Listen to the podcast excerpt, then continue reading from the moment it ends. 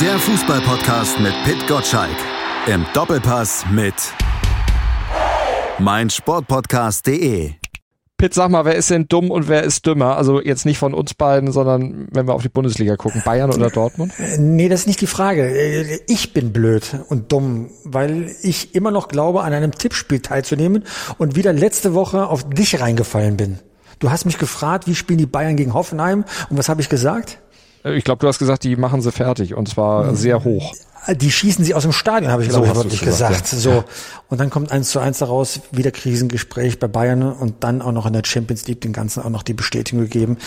Ich verzweifle. Also wenn einer dumm ist, dann ich. Das ist mein öffentliches Bekenntnis jetzt hier. Ich beziehe es aber bitte nicht grundsätzlich, sondern nur aufs Tippspiel, auch wenn ich weiß, dass meine Freunde bei Twitter das wieder weitlich ausnutzen werden. Dann heißt es auf jeden Fall, die Freunde bei Twitter haben uns dann gehört, aber das tun sie ja in der Regel. Von daher ist das ja schon mal ganz positiv. Aber du sagst, du bist auf mich reingefallen. Ich habe doch bloß gefragt.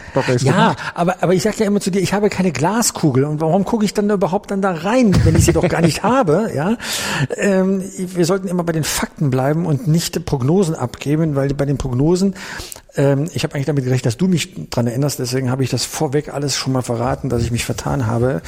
ähm, äh, so, also wer ist dumm und dümmer? Ähm, dümmer als die Polizei erlaubt, sind wir doch bei dem, was in dieser Saison losgeht, doch irgendwie alle.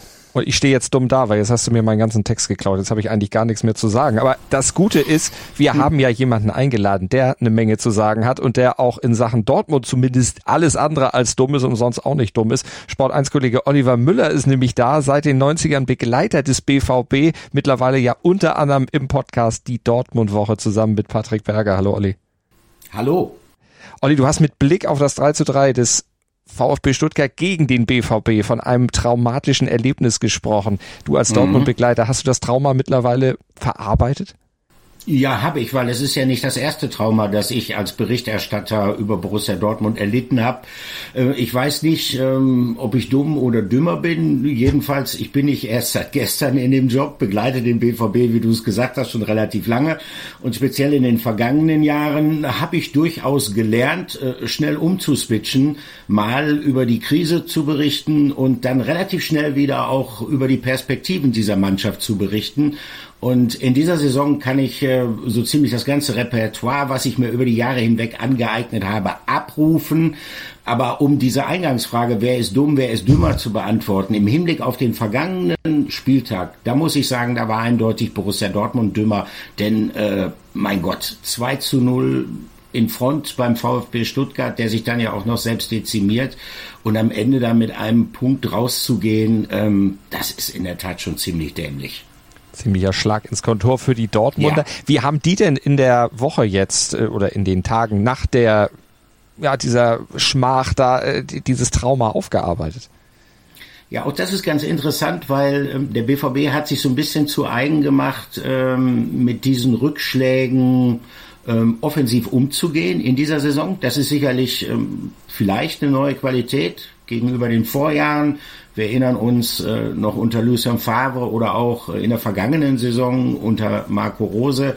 Da wurden diese Mentalitätsproblemchen, die die Mannschaft hin und wieder zeigt, äh, gerne geleugnet. Man hat sie auch nicht unbedingt Freunde gemacht, wenn man die journalistisch thematisiert hat.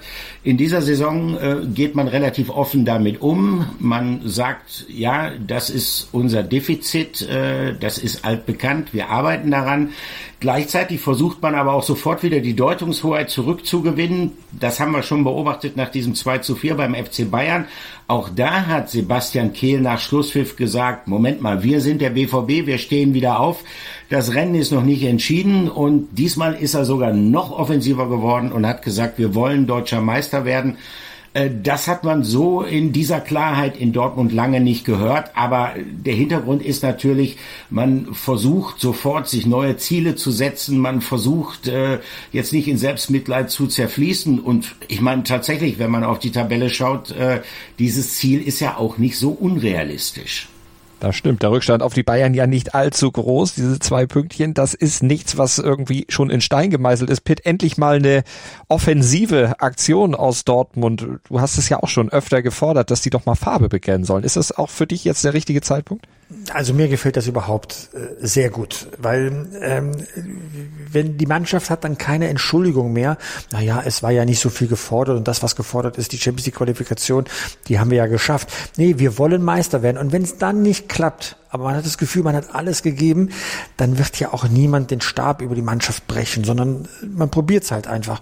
Und die Bayern sind jetzt anfällig. Wir sehen es fast jede Woche und es hieß immer in Dortmund, wenn die Bayern schwächeln, muss man da sein. Bitte BVB, jetzt sei auch da. In Stuttgart hat es nicht ganz gelangt, aber dann sofort weiter in den Angriffsmodus äh, zu schalten und dran zu bleiben, finde ich ist genau die richtige Strategie. Die Alternative wäre ja klein beizugeben, äh, äh, Bayern schwächelt, dann schwächeln wir halt auch mal. Das kann ja keine Option sein. Insofern bin ich ganz dankbar, dass äh, Sebastian Kehl dort mutig ist, mutiger als es Michael Zorg in der Vergangenheit jemals war.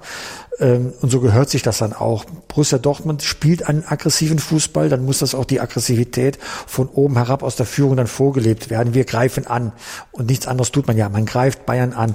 Ob man die Bayern auch besiegt, nicht persönlich, sondern im äh, Fernduell, das wird man dann sehen. Aber mir ist lieber eine Mannschaft ist im Angriffsmodus, als sie nur im Haltungsmodus ist. Und äh, das hat der BVB zu lange getan.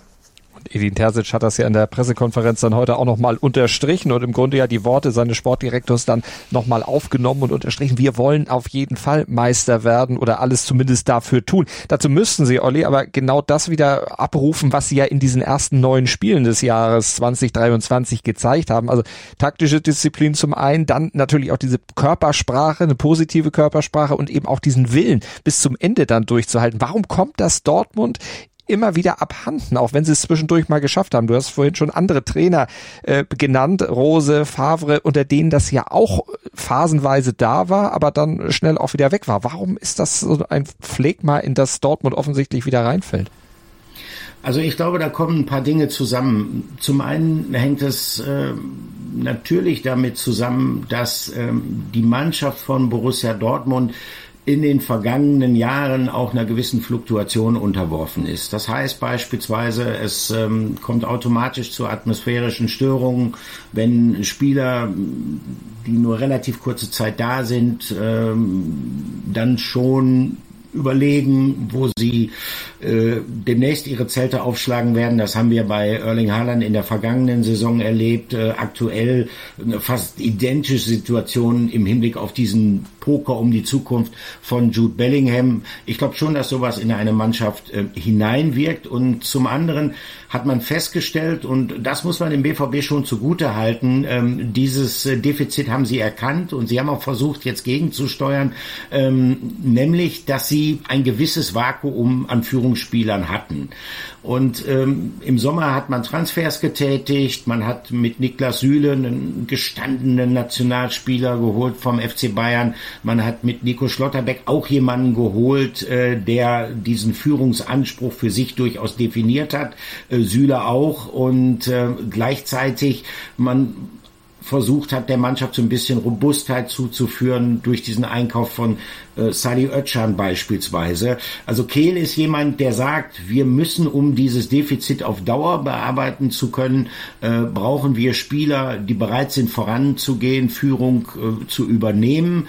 Ähm, Führung kann man aber jetzt nicht nur einkaufen, sondern das muss dann irgendwo auch organisch wachsen. Das heißt, die müssen sich integrieren und die müssen dann tatsächlich äh, zusammen mit der Mannschaft diesen nächsten Step gehen in Richtung, ich nenne es mal, mehr Mentalität, mehr Robustheit. Das ist das eine. Ähm, es kommt immer wieder zu Rückschlägen. Diese Rückschlägen, ich will nicht sagen, die waren irgendwo mit eingepreist, aber die sind jetzt auch nicht ganz so überraschend. Also man konnte nicht davon ausgehen, dass in dieser Saison all das, was Borussia Dortmund in den letzten Jahren immer wieder widerfahren ist, in entscheidenden Spielen, wo auf einmal ja die Mannschaft fast schon kollabierte, dass man das ausmerzen kann. Man hat jetzt, so wie du es gesagt hast, eine gute Phase gehabt in diesem Kalenderjahr. Man hat zehn Punkte auf den FC Bayern gut gemacht innerhalb von knapp zwei Monaten bis zu diesem ominösen deutschen Klassiko dann in München. Also da hat man schon gesehen, dass die Mannschaft durchaus entwicklungsfähig ist, aber es wird noch eine Zeit dauern, äh, möglicherweise sogar noch ein bis zwei Jahre. Im Sommer müssen weitere Transfers folgen, meiner Ansicht nach, um der Mannschaft äh, zusätzlichen Halt zu geben. Äh, gleichwohl haben sie in dieser Saison äh, trotz dieser Rückschläge äh, eine Chance, Meister zu werden.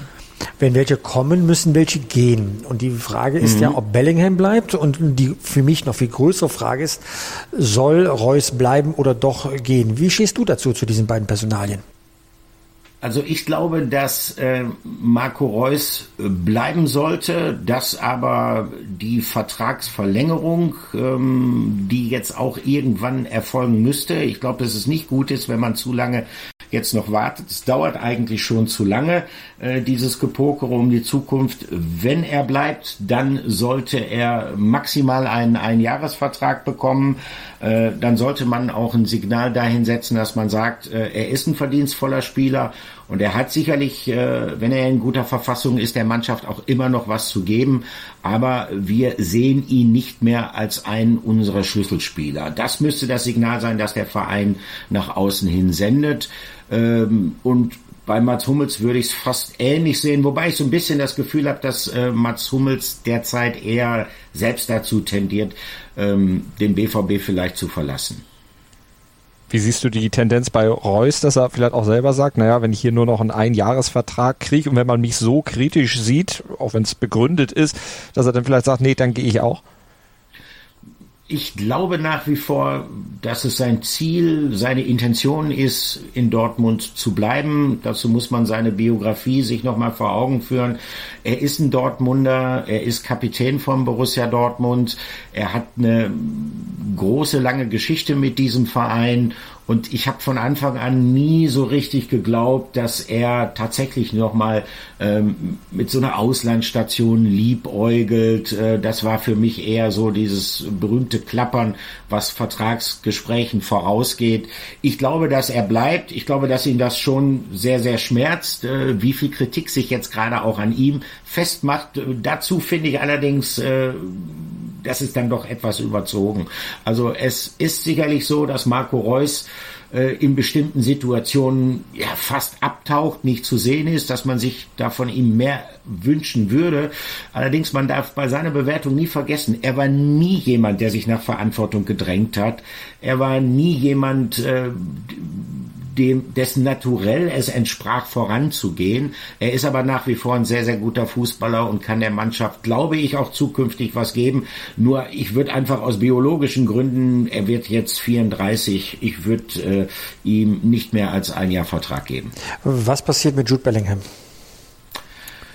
Weiß keiner so genau. Die Wahrscheinlichkeit ist nach wie vor größer, dass er den Club verlässt. Ein klein bisschen Hoffnung auf den Verbleib, ähm, ein klein bisschen mehr Hoffnung auf den Verbleib hat es vielleicht gegeben, äh, nachdem jetzt aus Liverpool durchgesickert ist, dass die sich ähm, diesen Transfer zum jetzigen Zeitpunkt wohl nicht vorstellen können. Ich glaube, sein Ziel ist es schon, äh, nach England in die Premier League zu gehen, zu einem Spitzenverein. Er soll gewisse Vorbehalte haben gegenüber Manchester City. Ähm, ich könnte mir vorstellen, ähm, dass es eventuell vielleicht eine Chance von 20 Prozent gibt für Borussia Dortmund, ihn noch für ein weiteres Jahr zu binden dann müsste man ihm natürlich finanziell ein bisschen was draufsatteln. Das wäre jetzt nicht das große Problem. Äh, ich sehe eher ein anderes Problem für den BVB. Das Problem ist, dass es ähnlich wie bei Erling Haaland in der vergangenen Saison sehr, sehr lange dauert, bis es da Klarheit gibt. Bei Haaland ging der Poker bis in den Mai hinein. Und sowas wirkt negativ in eine Mannschaft hinein. Ähm, es wäre schön, wenn es, ähm, aber da ist wahrscheinlich eher der Wunschvater des Gedankens relativ schnell Klarheit geben würde. Aber es gibt ja erhebliche Probleme mit Bellingham. Ähm, ich höre aus allen Ecken von Borussia Dortmund, dass er gerade ein Stargetour an den Tag legt. Das beginnt auf dem Rasen mit dem Zurücklaufen, wo er nicht mitarbeitet und deswegen auch Löcher zulässt, die zu solchen Spielen wie dem beim 2 zu 4 gegen Bayern München führt. Das steht einem 19-Jährigen ja nicht unmittelbar hinzu. Aber das Stargetour geht natürlich auch in der Kabine weiter, wo er schon Tendenzen zeigt, dass er über den anderen steht. Verhält sich bei der Nationalmannschaft anders, bei der englischen, da gibt es ja auch andere andere Stars, aber in Dortmund fühlt er sich schon entwachsen. Ähm, geht das kompatibel mit deinen Beobachtungen? Ähm, jein. Also ich glaube, dass ähm, natürlich ist das, man kann dieses Verhalten von Jude Bellingham ähm, als problematisch einschätzen. Da sage ich dann allerdings, äh, äh, es gehören zwei Seiten dazu. Da ist zum einen äh, ein junger Spieler, der sich vielleicht auch irgendwo, wie heißt das so schön, noch die Hörner abstoßen muss.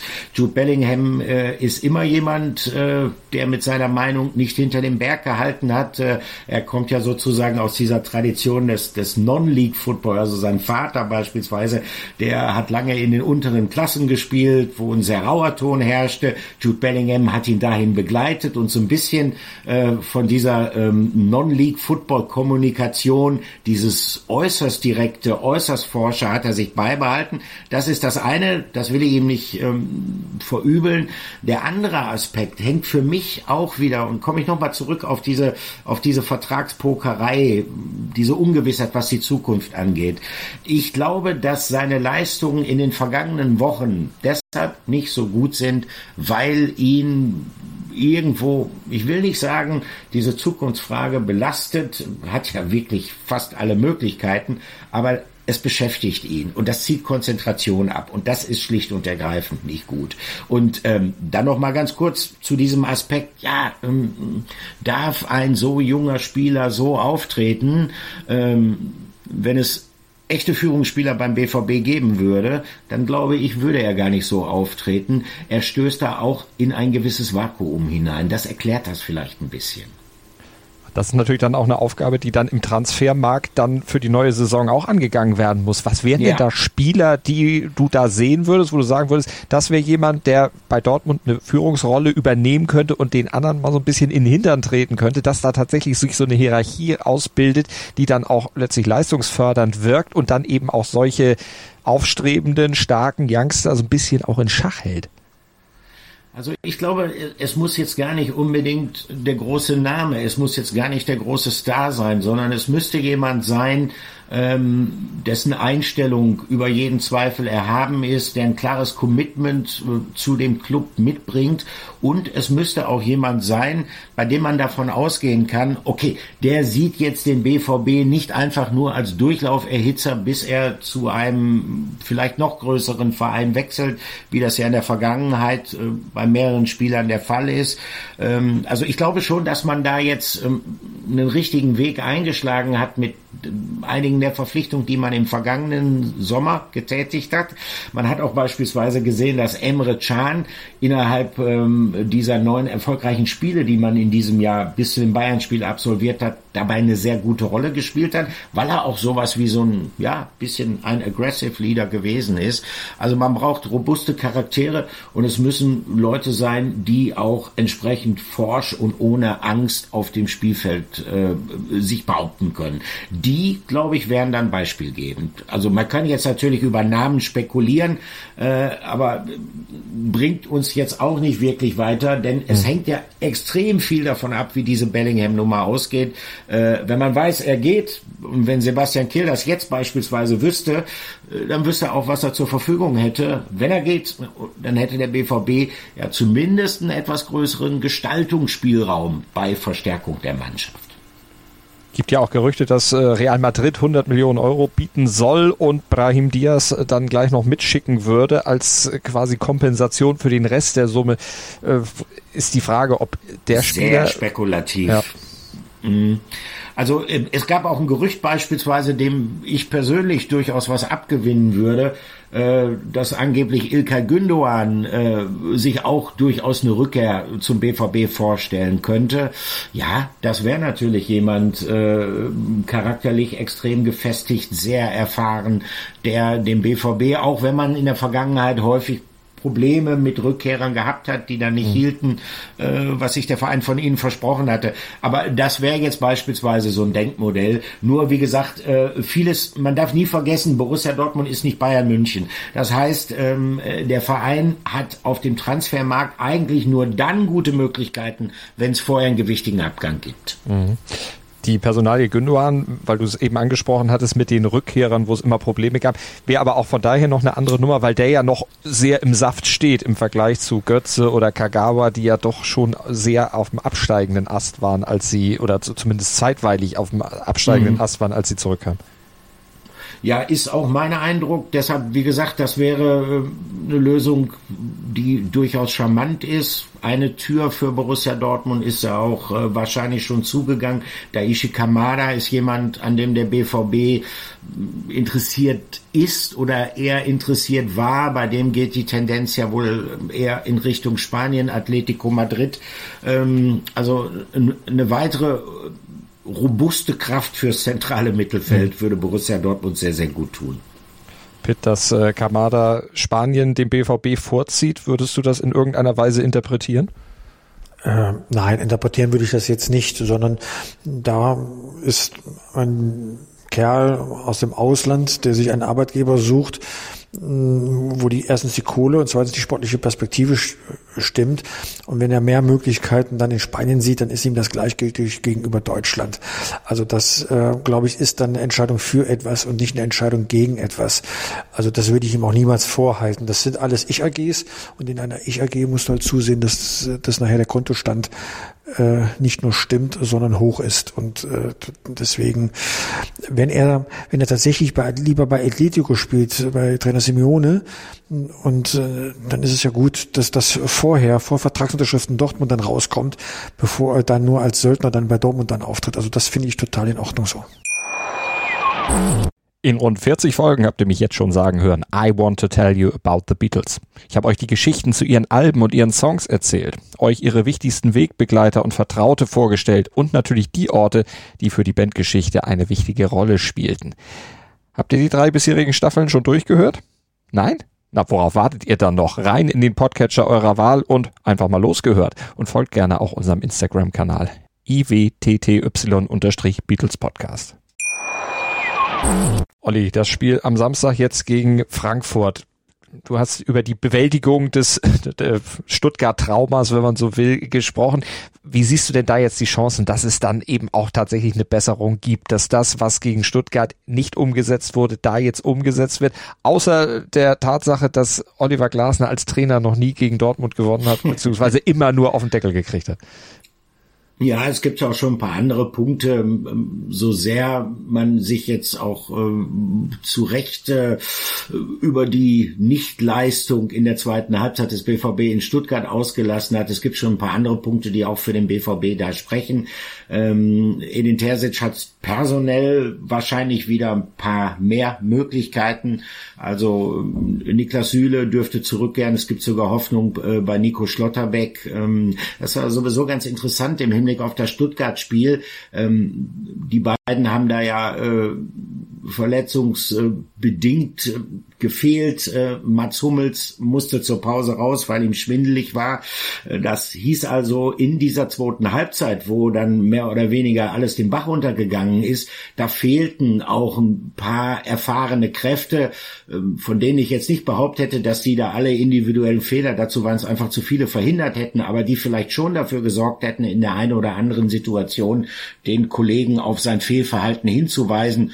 Ähm, insofern ähm, die personelle Situation sieht wieder ein bisschen besser aus. Und dann glaube ich schon auch nach diesem sehr emotionalen Auftritt, den Edin Terzic da gehabt hat, äh, unmittelbar nach dem VfB-Spiel, dass äh, die Sinne bei den Spielern zumindest jetzt am Samstag deutlich geschärfter sein dürften als in der zweiten Halbzeit in Stuttgart und bei Frankfurt ja auch einige Zahl oder einige Leistungsträger nicht mit dabei. Von daher, das spricht dann ja auch nochmal wieder dafür, dass der BVB zumindest Oberwasser haben könnte. Wobei wir ja auch wissen, dass das nicht unbedingt dann sich immer auf dem Rasen auch zeigen muss. Pitt, was glaubst du denn für das Spiel? Jetzt darfst du wieder die Glaskugel benutzen, ich weiß. ich habe ja nur darauf gewartet, dass du während dieses Podcasts irgendwann wieder mit deinen Taschenspielertricks kommst und dann die Glaskugel vor mir stehen muss, ja. Also, ähm, Eintracht Frankfurt steht steht unter Druck. In der, schauen wir auf die Tabelle. Es fehlen zwei Punkte zu einem internationalen Platz, also zu Leverkusen. Und deswegen ist jedes Spiel, das man nicht dreifach punktet, schon ein Verlust, weil es wird ja immer enger und enger. Und vor allem Frankfurt wird, was ist für einen Frankfurter die Höchststrafe, wird ja selbst bedrängt von den punktgleichen Mainzern, die ja definitiv gegen Bayern München gewinnen werden am Wochenende, äh, schon aus, aus Tradition und Prinzip.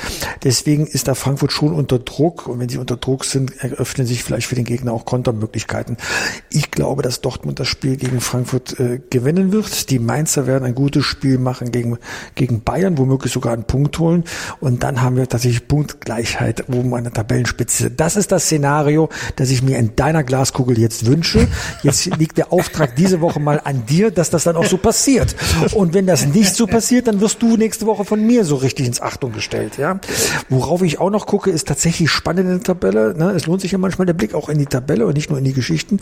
Äh, der Platz um die Plätze hinter Bayern und Dortmund, Union, RB Leipzig, Freiburg in dieser Reihenfolge nur zwei Punkte davon getrennt. Nur zwei von diesen dreien können dann halt in die Champions League noch äh, reinrücken, wenn nicht sogar Leverkusen noch einen, einen Home Run äh, zusammen äh, dann da, da hinter den dreien dann noch legt. Ja, ist ja total spannend. Also Freiburg in der Champions League, Union vielleicht in der Champions League, äh, Leipzig fällt äh, vielleicht fällt äh, dann sogar noch raus. Das wird ja unglaublich viele Menschen in Deutschland ja freuen. Ähm, also das ist äh, total spannend und dann haben wir noch nicht von dem Abstiegskampf geredet. Ich freue mich total über dieses Wochenende, weil Hertha, Schalke, Stuttgart unten im Tabellenkeller, ja. Das sind Traditionsvereine. Also da, da kann man ja jedes Wochenende kaum erwarten zu wissen, äh, wie wird sich jetzt äh, ähm, wird sich jetzt jede einzelne Mannschaft präsentieren. Schalke spielt in Freiburg. Hm, äh, man ahnt, wie es ausgeht, wenn man, hm, ich habe es ja gerade erzählt, wenn Freiburg oben in der Champions League unbedingt äh, punkten will. Äh, Bochumer müssen quasi zu Hause gegen Wolfsburg äh, gewinnen, damit sie ihren kleinen Puffer dann äh, beibehalten. Und Hertha gegen Bremen. Hm, Bremen hat auch so eine Abwärtsspirale.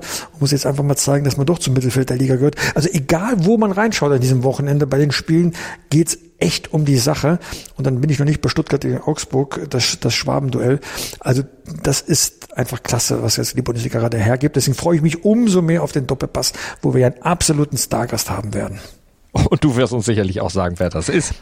Ja, Oliver Müller, unser Gesprächspartner hier in dieser Runde. Siehst du? Oh, oh, oh, oh. Es ist die Messlatte aber, aber für Sonntag sehr hochgelegt worden. Ja, absolut. Du bist ja vor Wochen ausgefallen, weil du ja meinst, du müsstest dich mit Covid-19 anfreunden. Insofern äh, bist du jetzt ein bisschen unter Druck, aber keine Sorge, wir werden dich nicht durch die Drehtür schicken zum Begrüßung, sondern das wird dann doch Felix Magath sein, weil er sich mit Drehtüren bei Vereinen ja schon gut auskannte. So kann er dann auch dann jetzt bei äh, beim Hotel Hilton in München äh, zeigen, dass er genügend äh, Wind macht. Ich freue mich total auf Felix Magath, äh, ein Urgestein des deutschen Fußballs. Letztes Jahr der Retter bei Hertha BSC. Wir erinnern uns in der Relegation gegen HSV das Ding im Rückspiel noch gedreht. Er hat ja unter der Woche schon sehr viel Kritisches über Hertha gesagt und ich glaube, er wird auch seine Meinung zur Situation beim FC Bayern sagen und wie man sich dort verhalten sollte.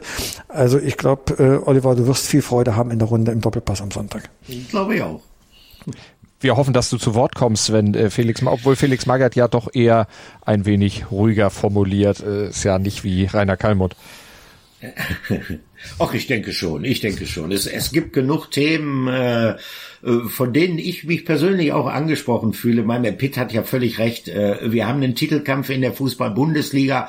Auch logischerweise, wenn wir diesen Titelkampf vielleicht auch äh, dem Schwächeln der Bayern zu verdanken haben, aber wir haben ihn für Spannung ist gesorgt und ähm, ich meine, wir hier im Ruhrgebiet, wir bibbern natürlich auch mit Schalke 04 in diesem Abstiegskampf mit, wo sich ja quasi von Woche zu Woche ein neues Tabellenbild ergibt.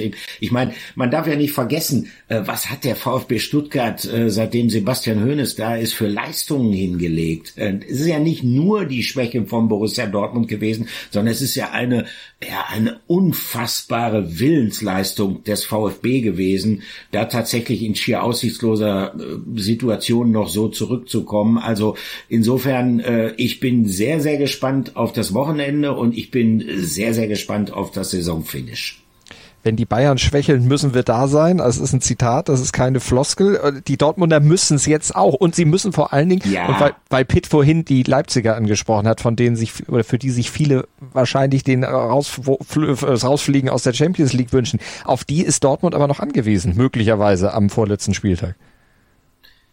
Ja, in der Tat. Äh, wobei, ähm, ich glaube, wenn man sich mal jetzt die restlichen Spiele anschaut, äh, dass Borussia Dortmund da vielleicht den Vorteil hat, dass sie in der Tat zu Hause sehr souverän auftreten für ihre Verhältnisse. Vielleicht hängt das auch damit zusammen, äh, dass man dann das eigene Publikum im Rücken hat, was der Mannschaft Halt gibt oder aber die Spieler immer dran erinnert, also bitte hier nicht nachlassen. Äh, zu Hause ziehen sie meistens die Ergebnisse. Ich glaube, dass, äh, um da mal Edin Terzic zu zitieren, die Situation so sein wird, dass am letzten Spieltag der BVB entweder sagen kann, ähm, trotz aller negativen Begleitumstände am vergangenen Spieltag in Stuttgart, dieser eine Punkt ist vielleicht derjenige, der den Ausschlag gibt im Hinblick darauf, dass Borussia Dortmund Meister wird. Oder wenn es halt nicht klappen sollte, dass man dann sagt, verdammte Hacke in Stuttgart, die zwei Punkte, die wir da verschenkt haben, das ist entscheidend. Also ich glaube, es wird bis zum Schluss spannend bleiben. Ich rechne mit einem absoluten Fotofinish. Und wenn du in die Glaskugel guckst, wer wird Meister? Ich glaube Borussia Dortmund. Ich glaube, dass deshalb, weil ähm, die Bayern, glaube ich, wenn man sich die Auftritte der Mannschaft anguckt, sie waren ja sehr bemüht, auch jetzt nach dem 1 zu 1 gegen Man City, das ganze Ding stark zu reden oder besser zu reden, was auch legitim ist in der Situation, in der die stecken. Aber ich glaube, dass die Bayern momentan ähm, Probleme haben, die im Gegensatz zu den BVB-Problemen nicht nur gelegentlich auftreten, sondern die derzeit noch ein permanenter Begleiter sind. Ich glaube, dass Thomas Tuchel die früher oder später in den Griff kriegen wird. Ich glaube allerdings nicht, dass es schon in den kommenden Wochen der Fall sein wird. Und das könnte ein entscheidender Faktor bei Ausgang der Meisterschaft werden und auf diese ausstehenden Wochen in der Bundesliga. Da freuen wir uns auf diesen spannenden Titelkampf der hoffentlich dann nicht nur Titelkrampf ist, wie es momentan aussieht, sondern dann tatsächlich vielleicht auch den ein oder anderen fußballerischen Leckerbissen zu bieten hat. Spannung ist auf jeden Fall, Pitt hat es eben skizziert. Ohne Ende da. Vielen Dank, Oliver Muller und vielen Dank, Pitt Gottschalk. Sehr gerne. Äh, gut. Und oh, du hast das gar nicht schlecht gemacht, Malte. Herzlichen Glückwunsch. Das ist schön, dass du mir das nach, äh, wie, viel, wie viele Jahrzehnte machen wir das jetzt schon? Dass ich dann doch ja. mal eine Folge schaffe, die auch vor deinen Ohren äh, bestehen kann. Es muss an Oliver Müller gelegen haben. Könnte sein. Na, Peter, aber das klang jetzt sehr gönnerhaft. Ne? So, so ist er zu mir. So ist er zu mir. Absolut. Man muss, man muss auch gönnen können. genau. War gar nicht so schlecht, junger Mann. Obwohl das Jung, das setzen wir auch mal in Anführungszeichen. Alles klar. Schönes Wochenende. Danke ciao, ciao. euch Ciao. Wünsche ich auch. Danke. Der Fußballpodcast mit Pit Gottschalk. Im Doppelpass mit meinsportpodcast.de.